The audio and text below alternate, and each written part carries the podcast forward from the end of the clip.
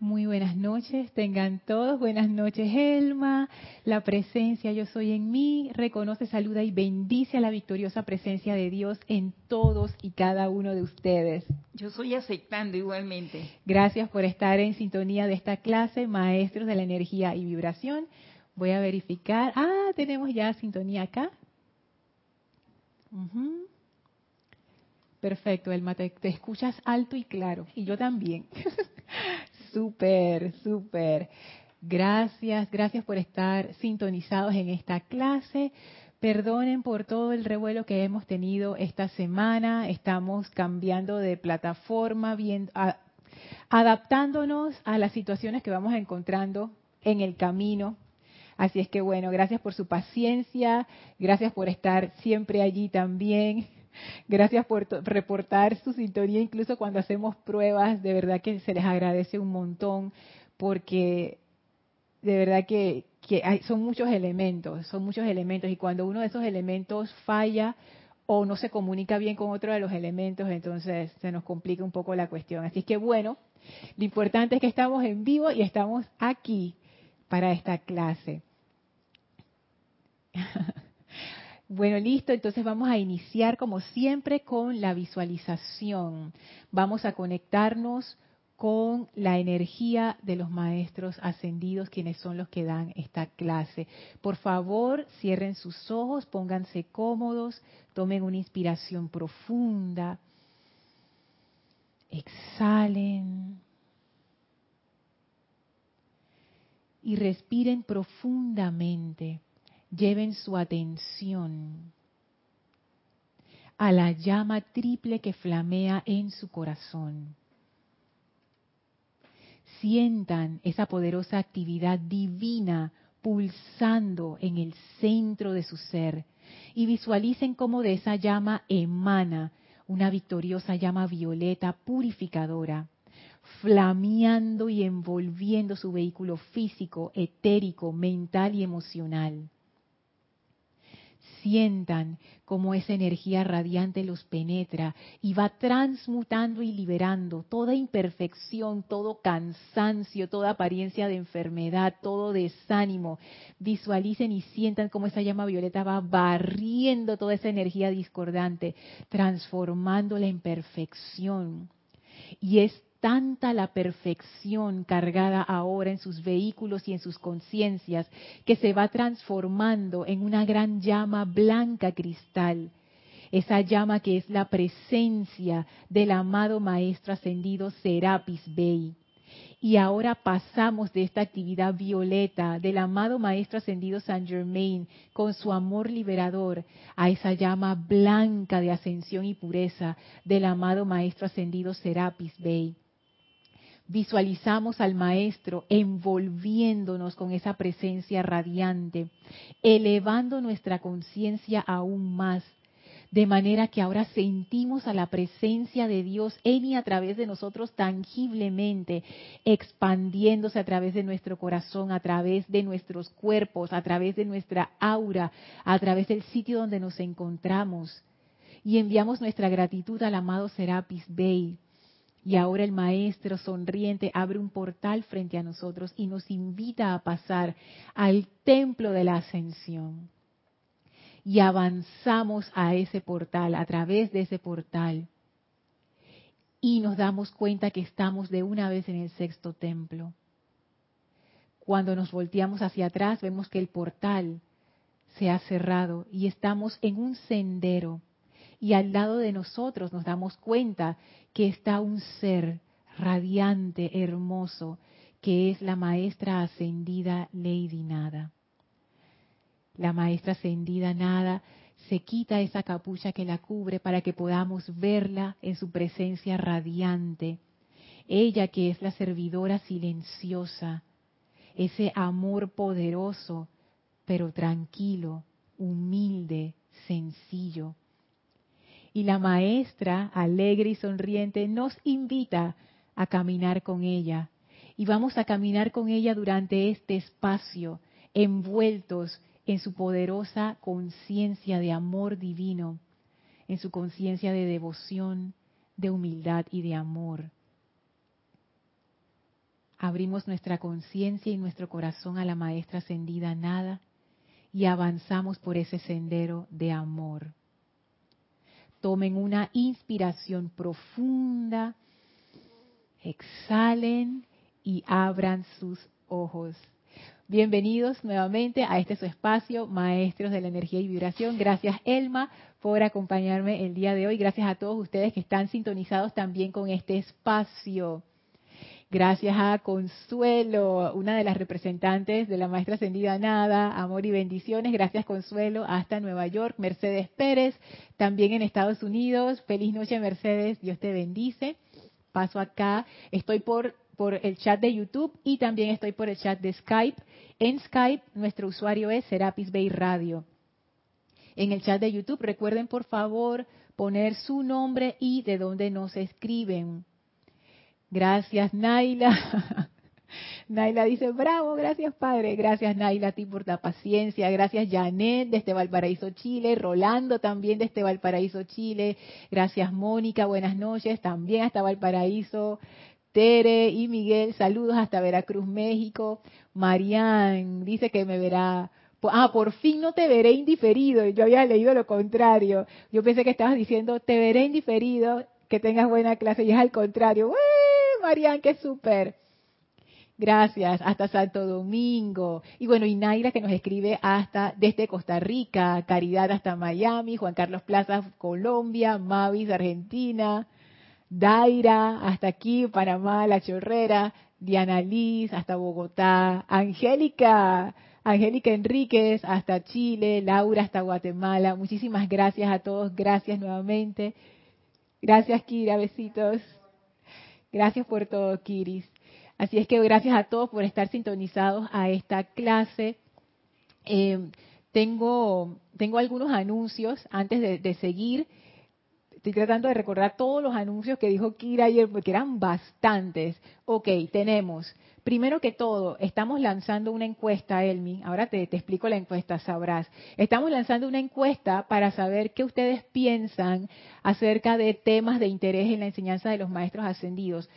La encuesta es, temas que ustedes quisieran que tratáramos acerca de la enseñanza, qué temas les, les interesaría y o temas, no, y temas de la vida diaria a la luz de los maestros ascendidos. Entonces, eh, va a estar saliendo por nuestras redes sociales, Instagram, eh, YouTube, eh, Facebook. También lo vamos a mandar a través de una circular por, el, por correo electrónico. Así es que bueno, estén pendientes y participen si así lo tienen a bien para saber qué, qué piensan, cuál es la necesidad de, la comunidad. Nos interesa mucho saberlo. Este fin de semana, el sábado, tenemos primero nueve y media clase acerca de la precipitación y en la tarde a las 4 pm el curso de la enseñanza de los maestros ascendidos.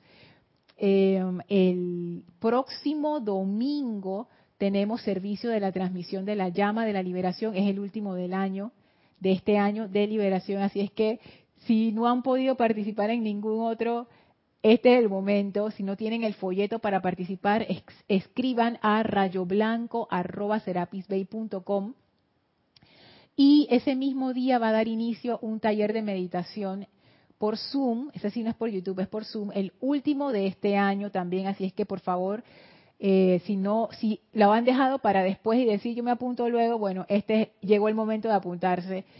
Escriban también a rayoblanco.com para poder participar, ya que los cupos son limitados para poder dar un taller de calidad. Obviamente no, no podemos tener 50 personas ahí conectadas. Así es que para poder dedicarles a cada uno atención personalizada. Así es que bueno, esos son los anuncios de esta semana. Paso a leer acá algunos otros comentarios. Juan Marte Sarmiento, bendiciones Juan. María Mireya hasta México, bendiciones. Y Diana dice, historia del siglo XX, vista desde la enseñanza y el criterio de los instructores de Serapis Bay. Ah, me estás diciendo, Diana, sobre un tema que te interesaría que anticipándote a la encuesta o estás diciendo un tema que ya Ramiro y Cristian dieron. Porfa, ahí coméntame. Pero si es un tema que te interesa, fíjate que eso yo no lo tenía en el radar. Y es un tema interesante. Ay, bueno, entonces listo, estamos listos para dar inicio entonces a la clase. Estamos, como habrán visto, en el sexto templo. Si se perdieron la clase anterior y dicen, pero ¿qué pasó aquí? No estábamos en el quinto templo, no hicimos la transición, ya estamos en el sexto templo. Estamos, si ven que miro hacia allá es porque estoy viendo a Elma que está acá. Elma está como la maestra ascendida nada, ella está fuera de cámara.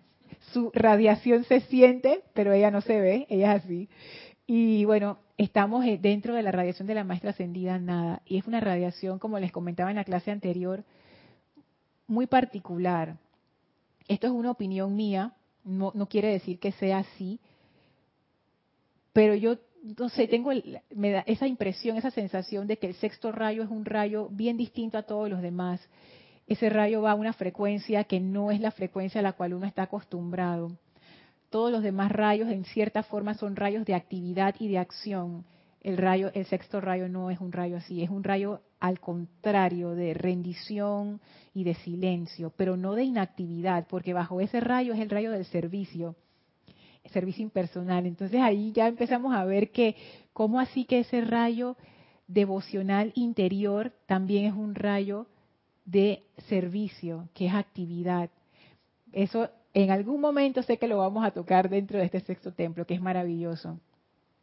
También está esta parte acerca de servir desde el punto de vista de la humildad. Otra de las características del sexto rayo es que es el rayo de la abundancia y de la opulencia. Sin embargo, como vamos a ver hoy, lo ve desde un punto de vista totalmente inesperado. ¿Por qué les digo esto? La clase de hoy, cuando, cuando la estaba, estaba estudiando, yo digo, mira tú cómo, cómo son las cosas. La clase de hoy se llama La figura del mendigo. La figura del mendigo. ¿Y eso de qué viene? De una de las descripciones que leímos del maestro ascendido Serapis Bey acerca del sexto templo, en donde él hablaba que ese gran sacerdote en el quinto templo se transformaba en un mendigo en el sexto. Entonces, ¿cómo se reconcilia eso? ¿Cómo se reconcilia la figura de un mendigo en el sexto templo con un rayo de opulencia? Wow. Así es que bueno, y antes de seguir voy a leer estos últimos comentarios ya para sumergirnos definitivamente de Alex Mayea desde Valparaíso, gracias. Angélica te manda muchos saludos y abrazos. Yari, espérate, de nuevo, de nuevo. Gracias. Ahí van tus saludos, Angélica. Diana dice, sí, por ahí han estado dando... Ah, ok. Ya, listo. Bueno, Diana, lo pones en la encuesta con respecto al tema. Flor Eugenia, hasta Puerto Rico, bendiciones. Irene, bendiciones hasta Venezuela. Y Mercedes Corrales. No, Ligia. Ligia, Dios te bendice hasta de Nicaragua. Nicaragua, sí. Ay, hermanita bella, Dios te bendice. Y no quiero terminar de leer estos saludos sin mandarle saludos a tres personas que yo sé que escucharán esta clase, a Valentina de la Vega, a Marisol desde Canarias y a José Manuel desde Madrid. Así que para ellos que escucharán esta clase en diferido, bendiciones y abrazos. Aunque no están físicamente en vivo, siguen siendo parte de esta clase. Ellos están del otro lado del Atlántico. Así es que bueno. Y Juan me pregunta de qué se trata la encuesta. Mm, te va a llegar por correo, vas a ver. Es muy interesante, así que no pierdas la oportunidad de participar. Luego te cuento. Y listo. Entonces, ¿cómo empezamos esta, esta clase? Sí, claro, sí, Alma, dime. Esa opulencia en el, en el mendigo me parece que es donde él como persona siente esa opulencia en una armonía, una opulencia de amor, una opulencia de paz. En ese mendigo. Yo lo veo así, por eso que es opulente. Elma, tú... Ajá, sí que estaba asegurándome de que salía la... Sí, se escucha bien. Sí. Es que yo pienso que a lo largo de este tránsito por el sexto templo vamos a cambiar un poco esa perspectiva de opulencia, que no deja de incluir la opulencia física, no la deja de incluir, pero como que la amplía. Porque voy a hablar por mí. Yo estoy muy fijada en esa idea de opulencia como algo físico, específicamente dinero, pero pudiera ser otras cosas, pudiera ser comida o una necesidad material. Pero la opulencia emana de un estado de conciencia en particular que no es físico y es una actitud. Entonces, ¿cómo hacer e-, ese, ese salto, ese, ese cambio de conciencia? Y, y realmente eso, Elma, es justo, justo, y pienso yo, por eso que entramos a través del señor Maitreya con ese discurso, es lo que dice el señor Maitreya. La caída de la humanidad es porque la atención que iba adentro se fue afuera. El poder interno se lo traspasamos a lo externo. Y se nos olvidó cómo volver a pasar ese poder externo adentro. Nos desconectamos y así quedamos. Entonces quedamos en tremendo lío, que es como estamos ahora como sociedad viviendo en miedo, en zozobra, porque nos desconectamos de nuestro poder interno. Entonces, toda la cuestión de, esto es realmente volver a conectarte hacia adentro, y ese es el propósito de, del mismo templo de la ascensión de Luxor, es conectarte a tu poder interno, porque eso es lo que detiene la caída, que esa caída no ha terminado, esa caída de la humanidad que se dio hace tanto tiempo, todavía no termina, todavía seguimos cayendo y ese templo de la ascensión lo que hace es que va frenando la caída y el movimiento contrario, ascensional. Para que vaya entrando, para que entre dentro de nosotros. Adentro y hacia arriba, sí mismo es, adentro hacia arriba. Entonces, una de las cosas que necesitamos hacer, y lo que yo voy a decir en esta clase, no es que yo lo he logrado, por favor, yo estoy muy lejos de lograr cualquier pero de todas maneras siento que esto es importante. Hay veces que uno leyendo los temas, esto, esto nos pasa mucho a todos, no solo a mí, que uno se da cuenta como que decir esto es importante a pesar de que uno no lo haya logrado, a pesar de que uno no lo haya visto en su totalidad, pero sí hemos tenido como esos chispazos o esas intuiciones que a veces a uno le llegan, entonces como que este punto es importante. ¿Y qué punto es importante el que voy a decir? que tiene que ver con el rol de la personalidad. El rol de la personalidad es algo importante, siento yo, que necesitamos comprender para poder dar ese salto de despegarnos de lo externo y volver a lo interno. Si nosotros no tenemos claro qué es la personalidad, no vamos a poder despegarnos. ¿Cómo lo vamos a hacer si no, si no sabemos bien de dónde estamos metidos y cómo estamos amarrados? Entonces, hay dos puntos que probablemente yo vaya repitiendo a lo largo de esta clase y a lo largo de varias clases en el futuro. El primer punto es que la personalidad no es importante. La personalidad no es importante. Yo sé que esto se puede malinterpretar de muchas maneras y parte del recorrido va a ser, incluyéndome, aprender cómo, cómo verlo de la manera correcta. O sea, darnos cuenta que la personalidad no es que sea desechable, pero realmente, realmente no es importante. Es como un, como el papel que un actor hace en una obra de teatro. En el momento de la obra, hacer de Romeo o de Julieta es importante dentro de esa obra, pero una vez que se termina la obra, ya, ya se quedó el papel ahí en el teatro. Entonces, en la vida de ese actor, ese papel pudo haber sido importante, por la experiencia que le dio. Por ejemplo, pudo haber sido importante porque ese fue el papel a través del cual ese actor manifestó su como su maestría. Pero no es que el rol en sí es importante. Fue el actor que le dio vida a ese rol. Entonces, ven, ven por dónde va la cosa. Eh, le dio energía de él para manifestar ese rol. Así es. Entonces ya uno se da cuenta cómo es la cosa. No es que el rol o el papel es importante. El actor es importante porque sin actor no hay papel, no hay rol, no hay nada.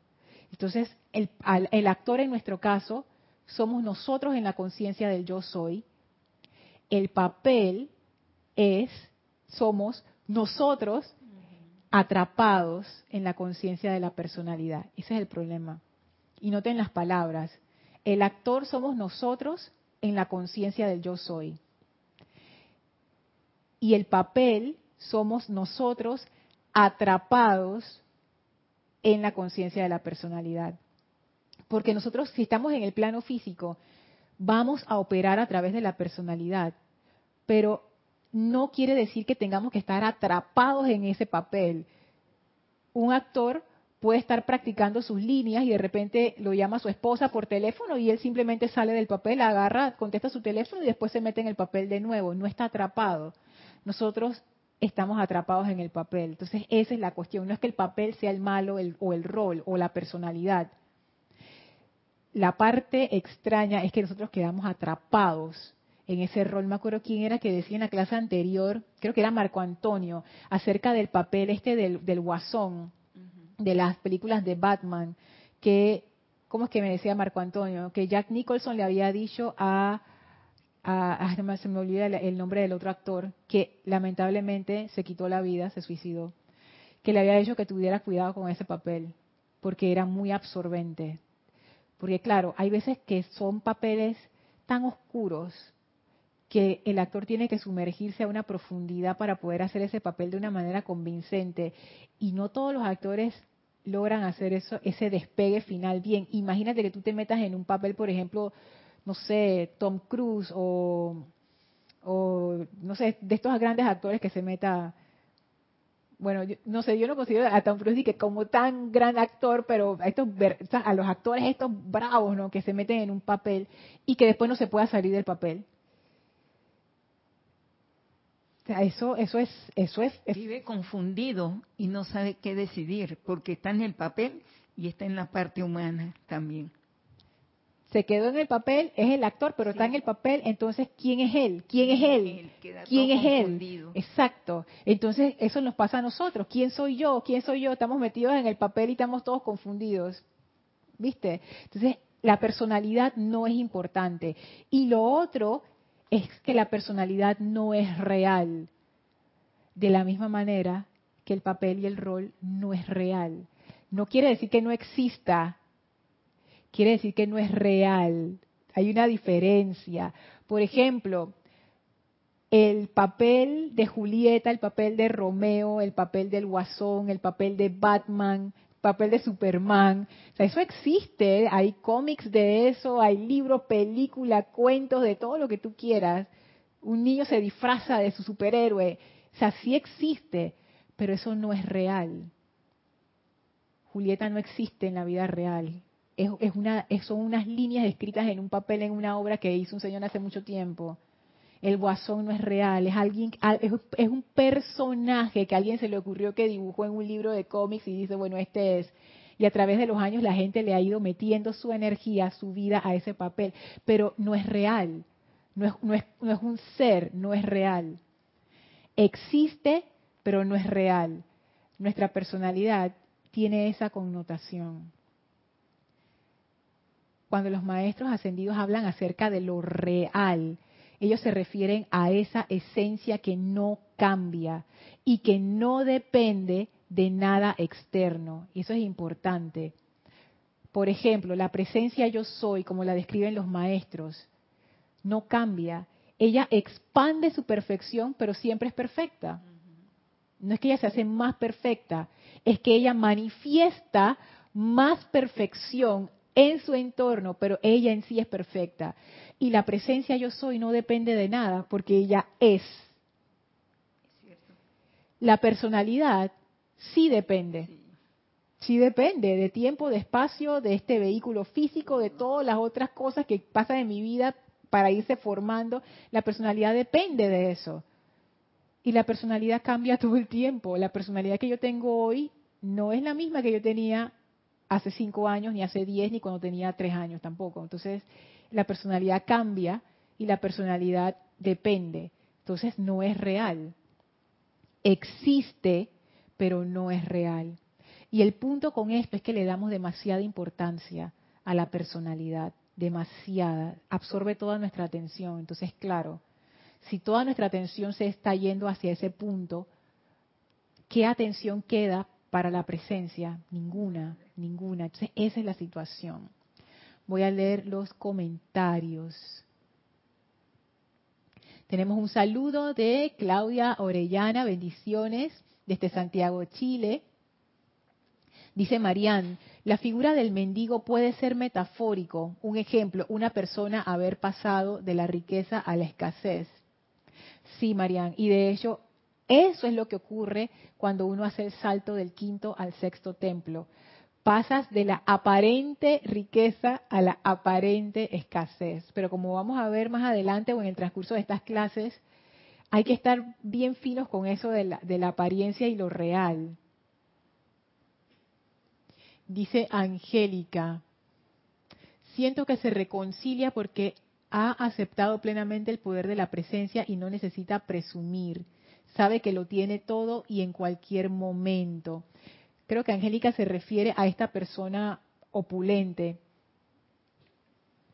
o ese concepto de, de opulencia.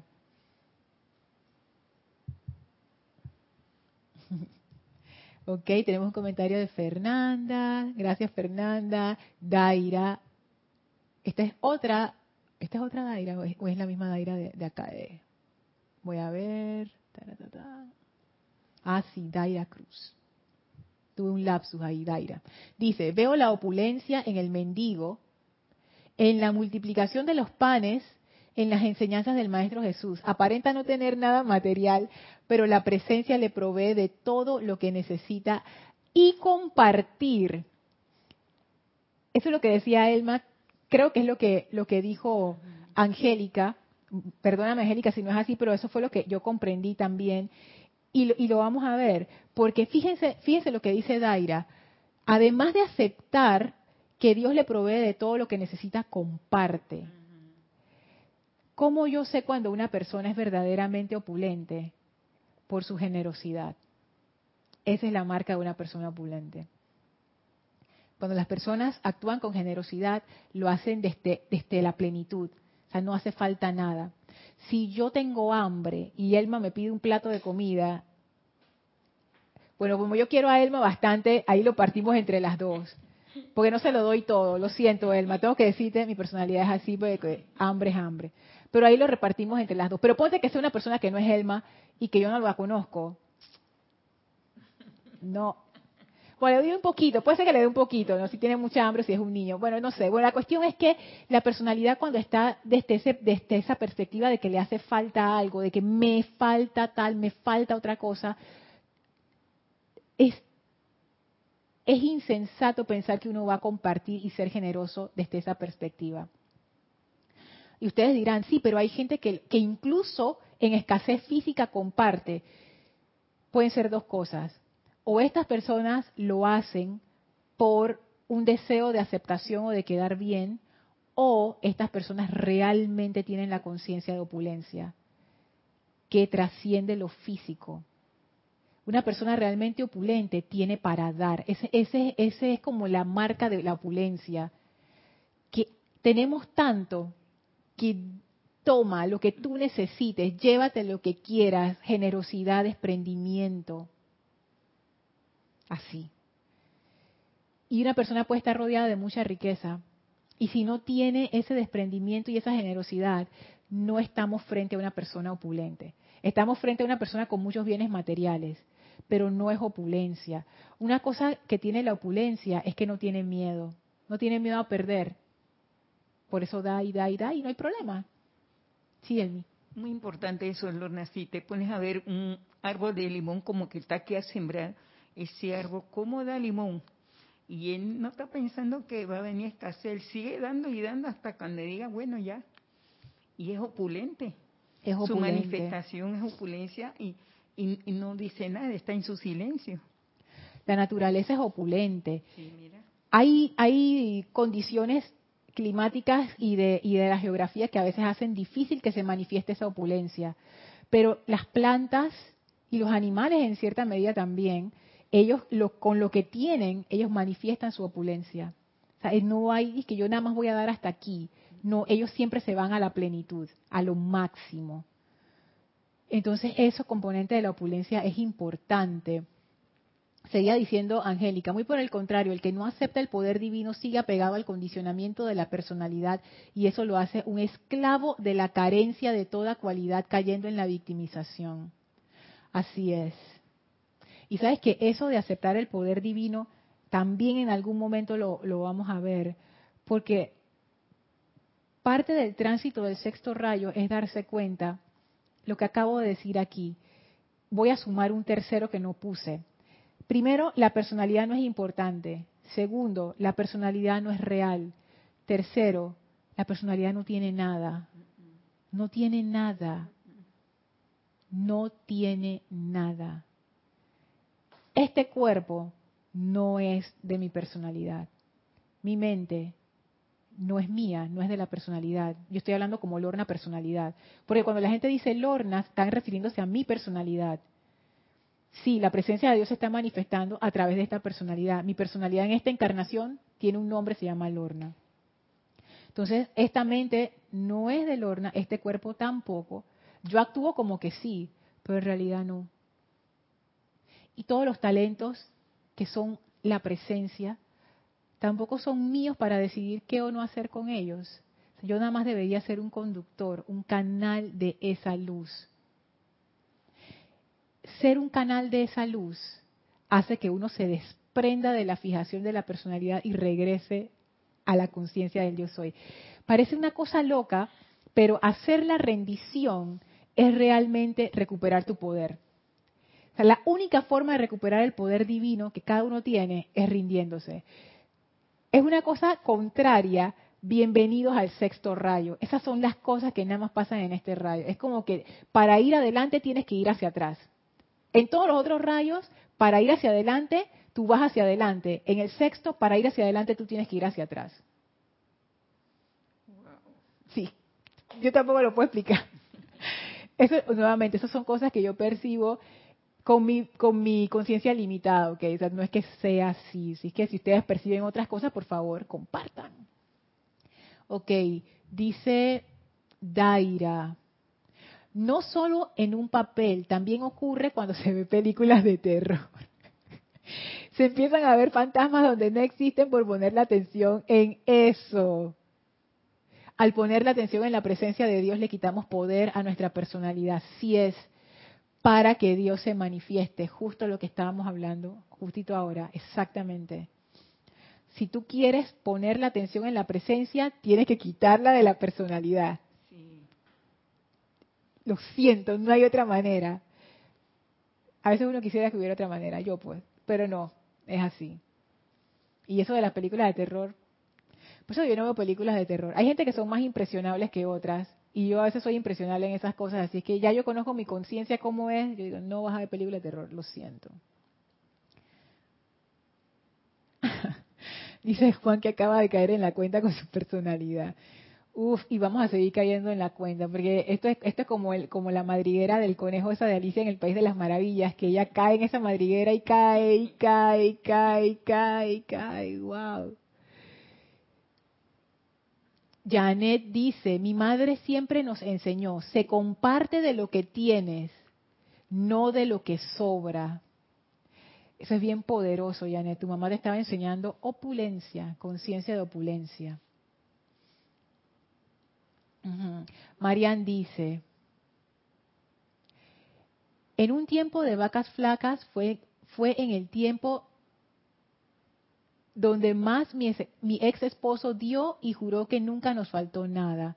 Creo que este rayo es desprendimiento. Más escasez, más dadivosos. Y eso, eso es una, una prueba dura, sobre todo, por ejemplo, en estos tiempos que estamos, que mucha gente está. Pero es que ahí viene la cuestión. Miren, hacer el salto a la generosidad, desde la conciencia humana es muy difícil, es muy difícil. Es como pedir un imposible, siento yo, es casi que una maldad, porque uno está en el miedo, uno está en la zozobra. ¿Cómo tú le puedes pedir a una persona que tiene miedo que no tenga miedo? La persona tiene miedo, o sea, punto ya. Para ser realmente generoso, uno tiene que trascender esa conciencia de humana de miedo y de escasez y, y de carestía. O sea, no hay otra forma de hacer eso. No hay otra forma de llegar a esa conciencia de opulencia si no es trascendiendo la limitación. Y eso es algo interno, no es algo externo. A veces uno puede pensar, ah, yo puedo trascender esa conciencia si tuviera tanto dinero o tantas propiedades o tantas cuestiones y ya yo me sentiría seguro. Y yo les digo, no, no caigan en ese engaño. Lo que, lo que uno de los puntos que traje, la personalidad no es real. O sea, la personalidad vive en el plano de la ilusión. Y la personalidad te va a decir, mira, con tanto tú vas a sentirte segura y tú trabajas, trabajas, trabajas y haces todo lo que tienes que hacer, te sacrificas y consigues tanto. Y cuando lo consigues, la personalidad te dice, no es suficiente, necesitas más. Porque nos vamos a quedar sin. Y tú dale, dale de nuevo, dale de nuevo, dale de nuevo, hasta que ya lograste eso. Y la personalidad te dice, no, no, no, no, necesitas más, necesitas más.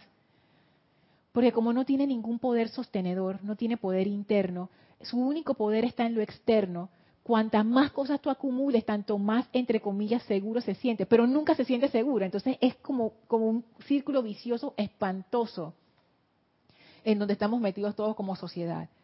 Abarca, abarca, acumula, acumula, acumula, pero nunca nos sentimos satisfechos. Entonces ahí, ahí definitivamente hay un problema y el problema está en nuestra conciencia. Ah, dice Juan, ¿serías tan amable de repetir lo de la personalidad y la presencia? Sí si yo quiero poner mi atención en la presencia, tengo que quitar mi atención de la personalidad. ¿Qué es poner mi atención en la personalidad?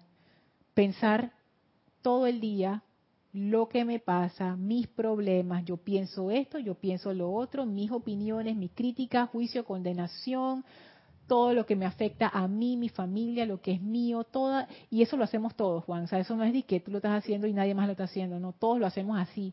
Es esa, esa constante charla interna que uno tiene con uno mismo. Por ejemplo, te pasa algo y uno como que no reacciona suficientemente rápido y después del hecho uno está pensando, y que, pero debiste haberle dicho tal cosa y debiste haber actuado, ¿te ha pasado, Elmi? ¿Con quién uno está hablando? Con la personalidad. Es la personalidad hablándose a sí misma dando su opinión. buscando su satisfacción que ella tiene la razón. Eso mismo. No hay nada más gratificante para una personalidad que tener la razón. En serio. Y yo lo puedo decir con autoridad, porque a mí me gusta tener la razón. Y yo me he puesto a observar cómo yo me siento cuando alguien me dice, Lorna, yo pienso igual que tú. Lo que tú decías, tú tienes razón. Yo siento, tú sabes, la cosita esa, ¿no? Entonces yo digo, mira, mira, tú estás viendo la cosa. Y la cuestión no es ponerse ahora a latigarse y que hay personalidad malvada, no. Es simplemente darse cuenta de estas cosas. Y ahora lo que yo hago, sabiendo esto y practicándolo para ver si realmente funciona, y me ha estado funcionando, está interesante. O sea, requiere su práctica, pero poco a poco, pero funciona. Lo que decía era la constancia. Cuando ella se sale con esas cosas, yo me digo a mí misma, Lorna, eso no es real lo que tú estás buscando no está allí. Ese gozo interno no está ahí, no tú lo vas a encontrar ahí. Ese gozo es de la presencia. Esa satisfacción, entre comillas, eso no es real, eso no te va a satisfacer. Porque eso es como que te sube a una loma, a una montaña, pero después de eso que viene, el precipicio. Y así son todas nuestras, nuestras emociones. ¿Estás feliz? ¿Estás triste? ¿Estás feliz de nuevo? Estoy triste de nuevo. Sube, baja, sube, baja. Eso, que, eso, eso no, eso no es el gozo ese del, cual hablan los maestros, ese no es. Ese gozo es constante, no falla. Entonces, darnos cuenta, estas cosas que a veces uno experimenta y que uno siente, sí, son percepciones que uno tiene y ya no son importantes. Tú las utilizas para guiarte, para actuar, tienes que interactuar con la gente y todo eso, pero no darles esa importancia yo todavía no sé cómo describir esa importancia, o sea, cómo, cómo hacer esa diferenciación. Espero que en algún momento me iluminen, pero yo sí lo, lo puedo, lo, como que lo percibo. O sea, no es de que, ay, yo no sirvo para nada y eso es que no es importante, no. Es que nosotros le damos demasiada atención, o sea, demasiada energía. A lo que pensamos y sentimos, demasiada energía. Entonces, demasiado. el ambiente que está alrededor tuyo también le está dando energía le está dando energía a esa convulsión que vive ahí. Así es. ¿Eso cómo agota? Sí, wow, es, sí. Ese, sería una, como para comenzar a hacer esa diferenciación, le damos demasiada energía, lo que, lo que dice Elmino, le doy demasiada importancia, por ejemplo, a mi estado emocional. Y esa es una de estas cosas que, que cuando te agarra, te agarra, pero si tú te pones a ver, esto no es real. Esto es simplemente una, una sensación, una emoción y ya. ¿Qué me quiere decir esta sensación? Tal cosa, listo, ya. No necesitamos comernos toda esa tristeza. ¿Para qué? Ya. ¿Cuál es el mensaje que me vas a traer? Este, perfecto, listo, se acabó. Fuera de aquí, estado emocional. Discordante, te voy a transmutar ya. O sea, uno no tiene por qué dejarse arrastrar por eso. Pero claro, eso requiere cierto nivel de control y de maestría y eso se adquiere poco a poco. Y otra cosa que uno le pone atención a lo mínimo. Del, vecindario, del, del perrito, de todo. Y no puede ser, yo no puedo estar con la presencia y viendo el perro que está ladrando y quiero mandarlo a callar. Es que claro, como uno pone su atención en la personalidad, o sea, como es adentro es afuera, entonces yo pongo la misma cantidad de atención a todas las otras personalidades. Entonces, claro, Por, eso es que se da tanto la crítica, el juicio y la condenación, porque así mismo como me trato yo, yo trato a los demás. Y como mi personalidad nunca está satisfecha, yo tampoco jamás estaré satisfecha con lo que haga nadie y siempre encontraré una falla. Entonces, esas patologías extrañas de la personalidad hay que superar eso para poder ser felices de verdad.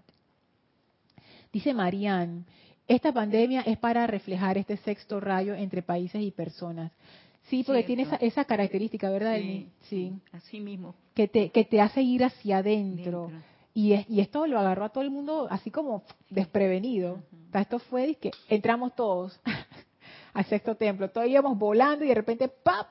Y cada quien salió como pudo o está saliendo como puede.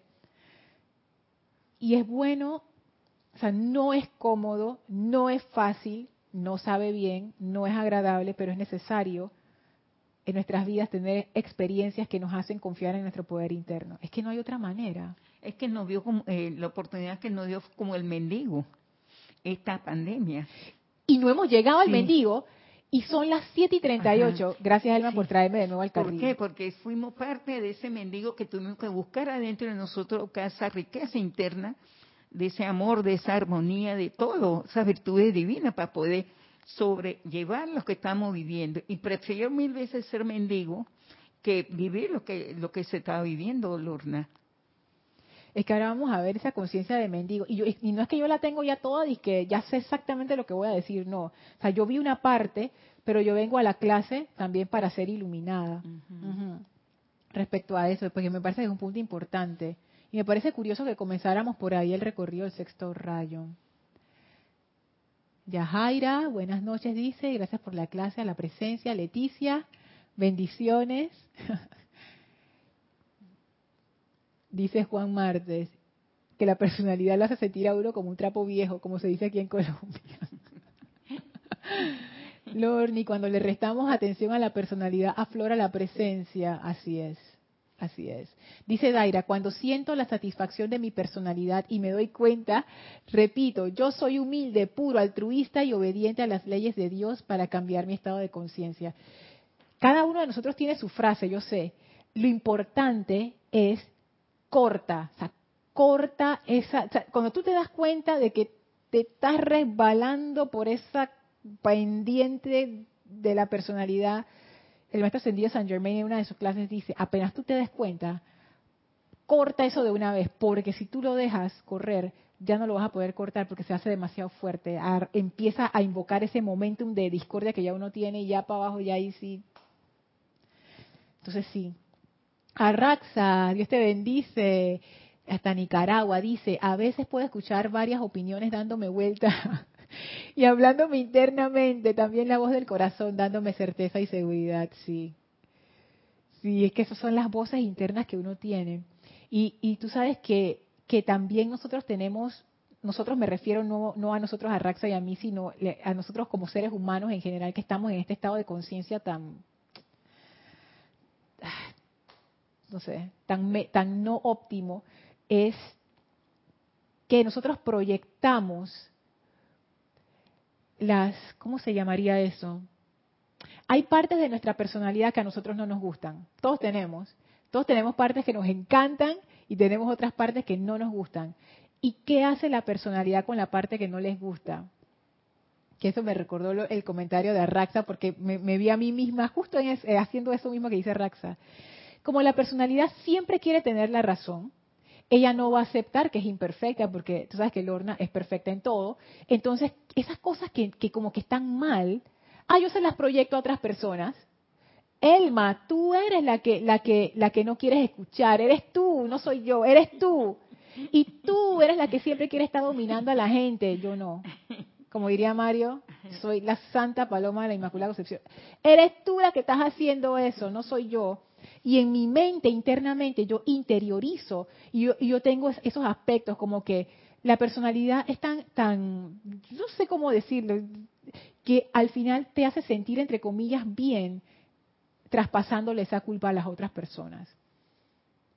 Es que mi mamá, ella fue la causante de esto, tú ves, no fue la decisión que yo tomé, no.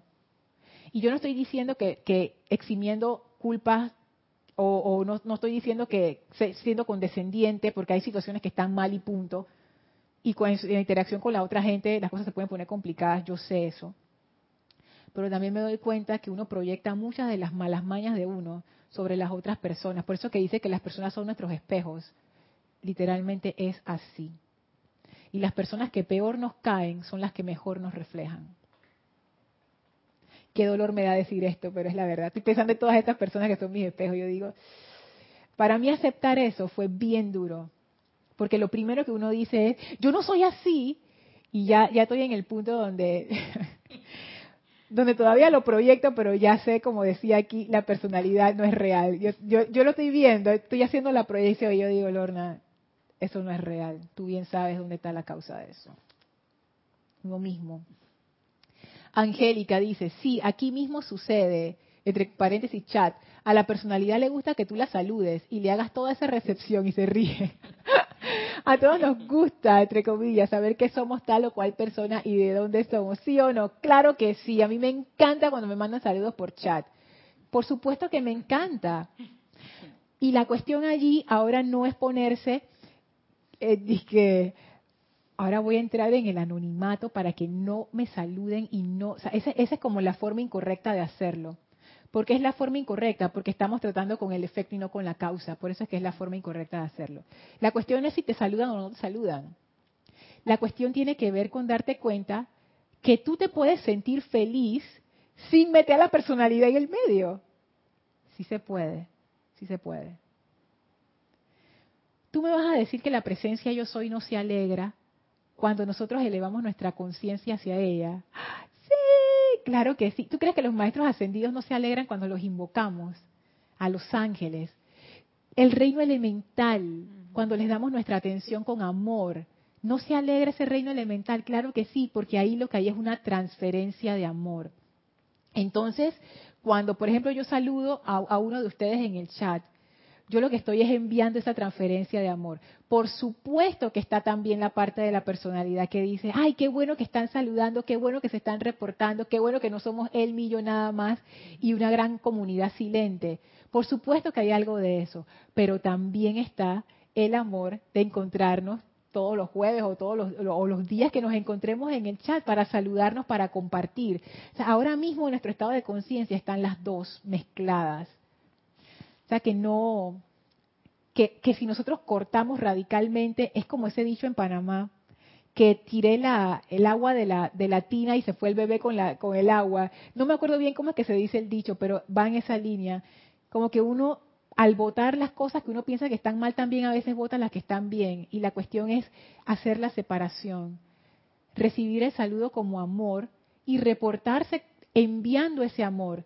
Y de mi lado, mi, mi actitud debería ser, no me debería importar cuánta gente hay conectada ni cuánta gente saludó o no, pero a los que saludan, enviarles mi amor, mi amor y punto, y ya. Sin, ya, o sea, ya. Y eso es algo que tiene el amor. El amor es incondicional realmente, el verdadero amor. O sea, no espera nada a cambio. O sea, si el no me saluda o si me saluda, no importa. El amor está. Entonces, esa parte es ir afinando eso. Pero Lorna, si el momento que la personalidad se molesta es porque es la personalidad, no el amor. Así es. Por eso es que los maestros ascendidos dicen, y a mí eso también me costó un rato empezar a aceptar, porque a veces como que, que los maestros dicen, cualquier cosa discordante que ustedes experimenten es la personalidad. Ah, mira. Es la personalidad, o sea, no puede ser la presencia, es la personalidad. Y, y eso que, que, tú dices es muy cierto. Si yo me molesto, es porque yo estaba esperando algo y no se dio. con, con, razón o sin razón, o sea, es eso, mis expectativas no se cumplieron. Entonces, uno, uno ha de ser como cuidadoso con eso. Laura dice, fue un aprendizaje, una experimentación y un adentrarnos y sentir a nuestra presencia. Es que el sendero de la, de la, conexión con la presencia es esto, un constante experimentar. Daira dice, antes decía, yo no soy así. Y me resistía. Ahora digo, amada presencia, muéstrame en qué momento soy así. Y viene a mi imagen mental todos los recuerdos de mi cuerpo etérico para transmutarlos. esa, tú sabes, yo también hago esa cuando yo me estoy, ¿sabes? me estoy poniendo rebelde, yo digo, amada presencia, muéstrame, muéstrame qué es lo que estoy haciendo mal. Y de una vez, ya me doy cuenta. A veces lo acepto y lo corrijo. Hay veces que digo sí, pero, y, y no me da la gana. Pero por lo menos ya yo sé, o sea, ya, ya, ya no hay tanto engaño como antes. O sea, si yo, lo, si yo quiero seguir metiendo la pata, es decisión mía, pero ya, ya ese engaño de que no, yo no soy, sí, sí soy, pues. No me dio la gana de ceder en esta ocasión, pero ya, ya yo sé, ya sé. O sea, no tengo la razón. Y bueno. Antes de llegar a lo del mendigo, que ya son las 7 y 48 y ya no vamos a llegar. Pero en la próxima clase sí vamos para allá. Pero todo esta, esto, esto que estamos hablando ahora es importante porque eso le va a dar contexto a lo que vamos a ver. Ya será en la siguiente clase. Pero ahora les quiero leer algo de Misterios Develados en la página 4 del Maestro Ascendido Saint Germain, que dice así. Y, esto también tiene que ver con el mendigo. Miren, miren por dónde va a arrancar el maestro. Dice así. La humanidad en su actual limitación aparente. El maestro siempre sale con esas cosas, aparente la humanidad en su actual limitación aparente de tiempo, espacio y actividad está en una condición muy similar a la de una persona necesitada que se encuentra con alguien que le ofrece dinero. Si el necesitado no da un paso adelante y acepta el dinero que se le ofrece, ¿cómo podría recibir el beneficio que dicho dinero le acarrearía? Si yo estoy pidiendo, ay, por favor, algo para comer y la persona te dice, ven, te voy a dar, te voy a invitar a comer, y yo dije, no. Fui entonces, ¿qué? ¿Tú tienes hambre o no tienes hambre? Porque parecía que no. Entonces el maestro ascendido San Germain dice que la humanidad anda así. Pedimos, pedimos, pedimos, pero no damos el paso. Entonces, como que qué. Y sigue diciendo, la masa de la humanidad se encuentra hoy exactamente en este estado de conciencia. Y así continuará hasta que acepte al Dios en su corazón como el dueño, el dador y el hacedor de todo el bien que alguna vez ha entrado a su vida y mundo. La personalidad de todo individuo tiene que reconocer completa e incondicionalmente que la actividad externa o humana de conciencia no tiene nada propio, nada. Maestra Ascendida Lady, nada, nada, no tiene nada, nada propio. Hasta la, hasta la energía por la cual uno reconoce al gran Dios interno es irradiada dentro de la personalidad por el gran ser divino. Sí, así mismo. Cuando veamos lo del mendigo, con lo que dice el maestro ascendido Serapis Bey, vamos a ver como una faceta. Aquí estamos viendo otra faceta del mendigo. O sea, yo me, acabo de dar cuenta, esto es una faceta en particular del mendigo. Lorna, ¿será que no, no lo queremos reconocer? ¿Será verdad? ¿Qué es lo que no queremos reconocer? Que, que, la, que la energía de vida que nos da la presencia a la personalidad y la personalidad siempre que tiene más poder que la presencia. Claro, pero es que ¿qué te estás hablando, Elma? Si yo soy la creadora, yo soy la hacedora, yo soy la que hago todo en mi mundo. ¿No estás viendo? Soy yo, soy yo, yo, yo, yo, yo, yo, yo es que este reconocimiento, esta aceptación, lo que acabo de decir era, era una dramatización, ok, si hay alguien pensando y que, no, era, era una dramatización. A veces a mí me gusta hacer estas cosas como como para, sabes que la personalidad, por lo menos la mía, ella le gusta como estar proper y cuidarse, y tú sabes, ¿no? Entonces yo hago estas cosas precisamente porque yo sé que ella es así. Yo digo, te voy a sacar de tu zona de confort, carajo. Fuera aquí. Entonces yo tengo que estar viva con ella porque si no me manipula y, bueno, sabes que la clase de ella y entonces, no, no, no, no. Fuera aquí. Esto que el maestro habla aquí de aceptar al Dios en su corazón. Eso no es algo intelectual. Ojalá fuera intelectual, ya todos lo hubiéramos captado, pero no es intelectual, no es intelectual. Es lo que hemos estado hablando en el chat, lo que ha dicho Elma, lo que han dicho todos, lo que hemos estado dándole vueltas y vueltas es eso. Uno todavía siente que uno es el que hace las obras no es suficiente que alguien te diga es la presencia. Eso no significa nada. Eso no, eso son palabras. Eso no significa nada. Sexto rayo. Sexto rayo. La única manera de aceptar a Dios es no aceptando la personalidad dándote cuenta que esa personalidad no es real, no tiene nada y no es importante. Eso es un aprendizaje que a ninguna de nuestras personalidades le gusta o le va a gustar. Es una gran actividad y entrenamiento que nos ofrece la maestra ascendida nada. O sea, el que la quiere tomar, la toma. Por eso que decía en, el maestro ascendido Serapis Bey, no todos escogen pasar al sexto templo. Es más, yo estaba en la página ¿qué? 58, en ese capítulo donde está la página 58. Yo estaba haciendo una, una revisión, ok, tenemos siete minutos, una revisión rápida de los templos. En la parte final, cuando hablaba de cómo transicionaba la gente de un templo a otro. Entonces, cuando uno entra al primer templo, ese es el estremecimiento, la, obediencia, la rendición. Entonces dice, aquellos que lo logran, o sea, pasan el primer templo, están dispuestos a convertirse en seres sin nombres, etcétera, entonces están listos para el segundo templo. O sea, cuando uno llega a cierto nivel, ya tú estás listo para el segundo templo, entonces te invitan a pasar. Cuando tú terminas tu, tu tránsito en el segundo templo, dice así, Luego viene el templo 3. O sea, como que ya, ya estás bien, Elmi, bueno, vamos para el templo 3. Dice cuando terminas el, templo 3, quienes pasan desde el templo 3 a la maestría se presentan ante mí por primera vez desde que entraron al retiro, dice el maestro. O sea, una vez que uno logra la maestría en el templo 3, te invitan a, a ponerte, a presentarte al maestro ascendido Serapis Bey. ¿Qué pasa cuando se termina el cuarto templo? Aquellos de ustedes que pasan por esa experiencia, o sea, la experiencia del cuarto templo, llegan al templo de la consagración, que es el quinto templo. O sea, hasta ahora ustedes han visto que es como, como un caminar constante. O sea, tú pasas el primero, llegas a un punto donde estás listo, pasas al segundo, me imagino que los hermanos del templo harán tu evaluación y te dirán, ya estás listo para el segundo, ven aquí, pasa.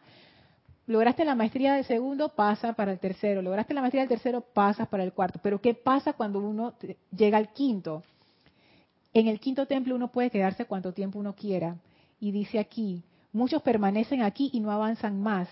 Quienes escogen entrar al templo 6. No sé si ustedes vieron la diferencia. En todos los otros es como que, sí, tú pasas, tú pasas, ya te graduaste, ya bien pasa. Aquí no. Aquí nadie te dice en el quinto templo si ya tú estás listo o no. ¿Quién decide? Tú. Y, el Cristo de uno, ¿no? Que lo va orientando si está listo. Así es. Y eso es una escogencia. O sea, el paso al sexto templo no es un paso como el paso a los otros templos. Hasta en eso es diferente. Es más, ustedes se dan cuenta de todos los templos porque cuando uno entra al séptimo, uno regresa a Luxor. Entonces todos los templos están dentro de Luxor, el sexto no.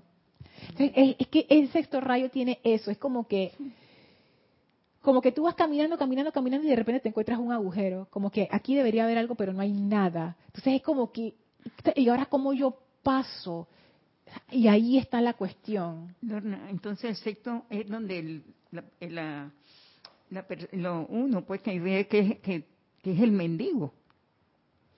Así que yo pienso que como, como renunciar ya, dejar todo para convertirte en ese mendigo. Sabes que Elma, lo que acabas de decir, yo creo que, que es, el, es, es justo hacia donde estaba dirigida esta clase. Yo pensé que la clase iba a ser del mendigo que aparece aquí en el diario del Puente de la Libertad de Serapis Bay, que lo vamos a ver definitivamente en la siguiente clase, pero no se refería a eso. Ahora me doy cuenta, con todos los comentarios de ustedes, con lo que hemos dicho, se refiere a este mendigo, que dice el maestro ascendido Saint Germain. Regresar adentro de nuevo. Pero que no quiere. Eso es lo que dice el maestro. El maestro efectivamente dice, aceptar a Dios en tu corazón como el dueño, el dador y el hacedor. Pero que él dice más arriba, la humanidad en su actual limitación de aparente tiempo, espacio y actividad está en una condición muy similar a la de una persona necesitada, o sea, como un mendigo, que se encuentra con alguien que le ofrece dinero. Ese dinero puede ser cualquier cosa, puede ser esa conexión con la presencia, puede ser eso que tú deseas.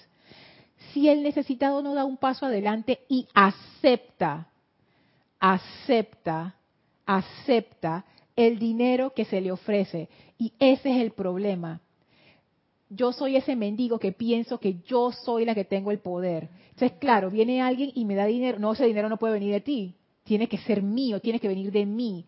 No lo acepto porque tiene que venir de mí. Y no te estás dando cuenta que tú eres un mendigo que estás pidiendo el dinero porque a la personalidad le da rabia que venga de otra persona. Siendo esa persona, entre comillas, persona, pero persona, la presencia. Lo que dice el maestro más abajo. La persona necesitada se encuentra con alguien que le ofrece dinero. La presencia te está dando, nos está dando. Pero si yo no doy un paso adelante y acepto lo que la presencia me da, ¿cómo voy a recibir el beneficio? No voy a recibir el beneficio. Entonces, por eso es que el maestro dice, la masa de la humanidad se encuentra hoy exactamente en ese estado de conciencia y así continuará, o sea, seguirá cayendo y así continuará hasta que acepte al Dios en su corazón como el dueño, el dador y el hacedor de todo el bien. De una vez mi personalidad salta. ¿Y cómo que yo no tengo nada bueno? Tú me vas a decir que yo no tengo cosas buenas. Tú me vas a decir que yo no he hecho cosas buenas. Yo no, yo no he hecho todas las cosas que yo he hecho, todo lo que yo me he sacrificado, todo lo que yo he construido, todo lo que yo he aprendido, todos los grandes logros que he tenido. Dice, Dios en tu corazón es el dueño, es el dueño, es el dueño. O sea, que yo no soy la dueña de mi cuerpo, yo no soy la dueña de mi tiempo. Eso es lo que tú me quieres decir, que yo no hago lo que, a mí me da la gana con mi energía. Dios es el dador, o sea, no soy yo, no es mi jefe el que me paga. O sea, ¿quién? Y el hacedor de todo el bien que alguna vez ha entrado a su vida y mundo. Entonces, claro, el mendigo era este, este del maestro ascendido Saint Germain, que él dice, tú tienes que aceptar. Si tú entras al sexto templo y no estás dispuesta a aceptar, te va a ir mal. Porque, ¿qué es lo que pasaba en el sexto templo? Decía el maestro ascendido Serapis Bey, y esto lo decía en la, en la otra página, en la 67, ya para ir terminando.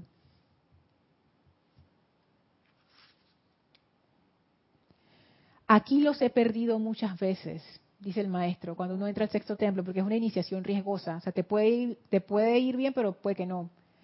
Fueron muchas las veces que partieron para encender al mundo. Muchas veces vi sus espaldas alejarse al tiempo que bajaban por los escalones, salían por la puerta y las arenas del desierto los reclamaban.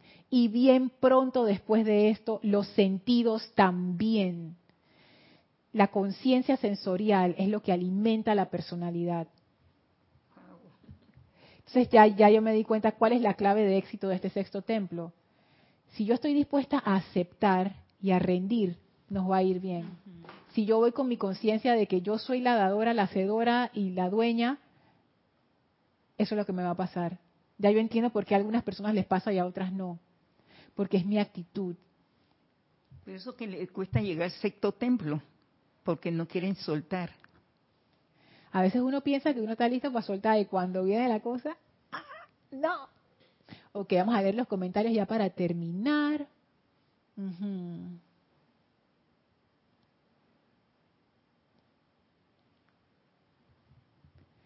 Aquí está Jorge, bendiciones, gracias Jorge, enviándole saludos a Raxa, creo.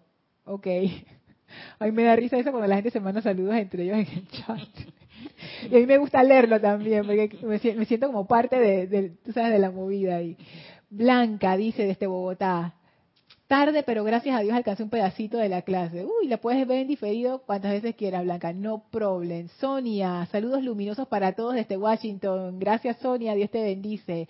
Daira, la opulencia se manifiesta en nuestras vidas cuando tenemos la confianza y fe de que la presencia nos provee de todo lo que necesitamos en nuestras vidas y para eso hay que desprenderse del yo mi mío.